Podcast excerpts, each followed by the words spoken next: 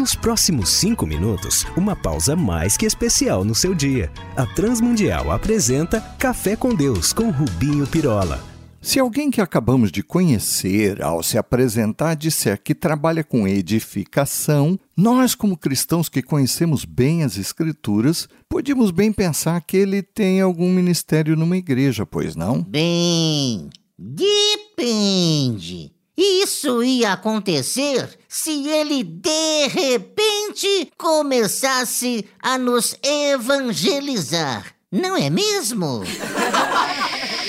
Bem, isso podia acontecer, claro, mas também, certamente, na prosa podia ele esclarecer que construía casas, apartamentos, mas a nossa primeira impressão viria por certo das dezenas de vezes que Paulo, o apóstolo, usa nos seus textos essa palavra edificar, construir, para aquele que é um dos grandes propósitos que todos temos, sem exceção, no exercício da nossa fé. Somos construtores, edificadores disso é que chamamos igreja, corpo de Jesus aqui neste chão. Ah, também li dias atrás que na Idade Média construíam catedrais góticas na Europa, monstros do lado de fora que eram chamadas gárgulas.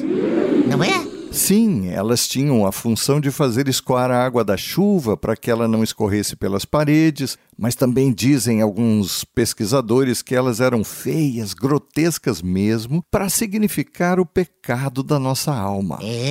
É? Então na minha igreja ia ser um espetáculo. Bastava usar a cara de uns irmãos. Eita, povo feio!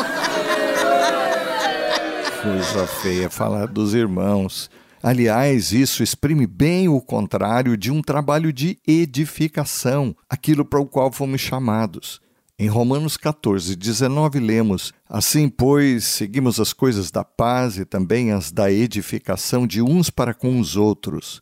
Paulo aqui está a advertir sobre ficarmos notando, julgando e criticando os nossos irmãos, sendo motivo de tropeço ou escândalo, e isso por conta do modo com que cada um vive para Deus.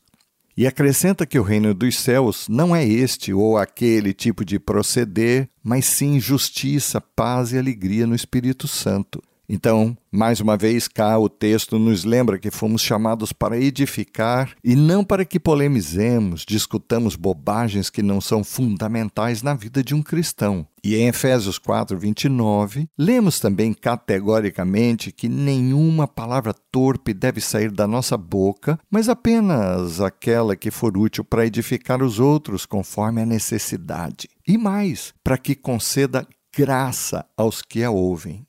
Percebeu? Ah, palavra torpe é asneira. Não! A minha mãe, uma vez, chegou a me enfiar uma colher de malagueta pela boca. Ah! Bem, deves ter merecido.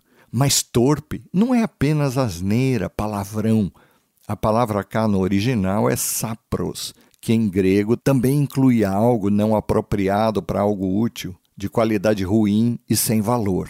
Então, edificar tem a ver com tudo que falamos de grandioso para o crescimento, para o ânimo, para a educação, que será de proveito, entendeu? Ah, não!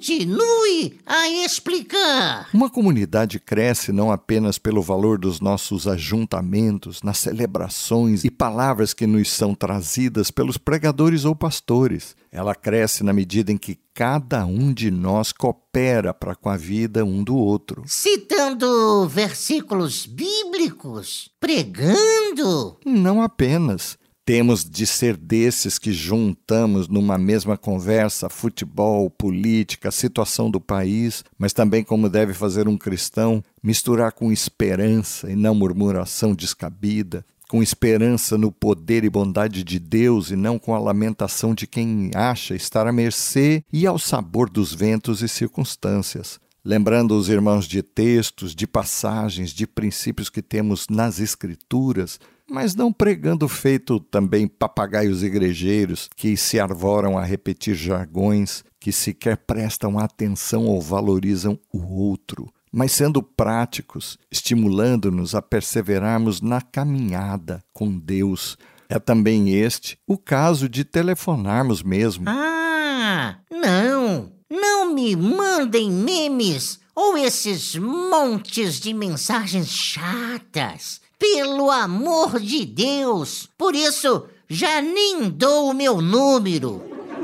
Sim, prefiram antes ligar e desta forma, como numa construção, cuidarmos do que é fundamento, alicerce sobre o que podemos construir tudo mais, das paredes que protegerão do calor ou do frio do inverno e das lutas, e até daquilo que será para o embelezamento, que poderá trazer virtudes e estímulo para um viver segundo Deus, já nos basta tanta desinformação, tanto ódio sendo disseminados pelos órgãos de informação. E pelas redes sociais. Sim, então não precisaremos ser nós os portadores de conversa mole, tóxica, discussões descabidas sobre o que não é importante. É sobre isso que a Bíblia nos chama ao exercício. A construção da fé dos irmãos também vem pela nossa conversa, especialmente a que tem a palavra de Deus por conteúdo, de forma a vermos no crescimento dos irmãos aquele nosso dedo de inspiração, estímulo e consolo e até exortação em amor, e não aquela palavra do enxerido que sempre mete o bedelho na vida alheia. Lembremos-nos do conselho de Efésios 4:15 e 16 Diz ele: Então, seguindo a verdade em amor, cresçamos em tudo naquele que é a cabeça, Cristo,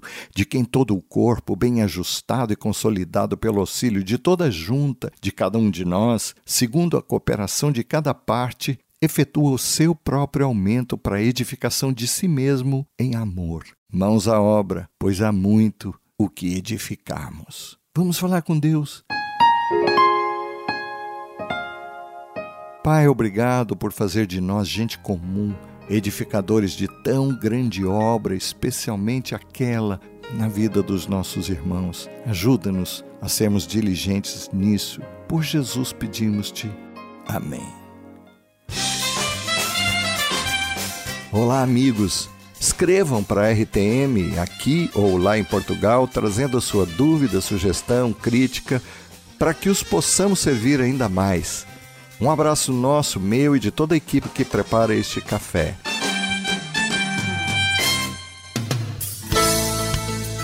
Se você gostou desse programa ou tem alguma dúvida, escreva para café com Deus sem acento arroba transmundial.org.br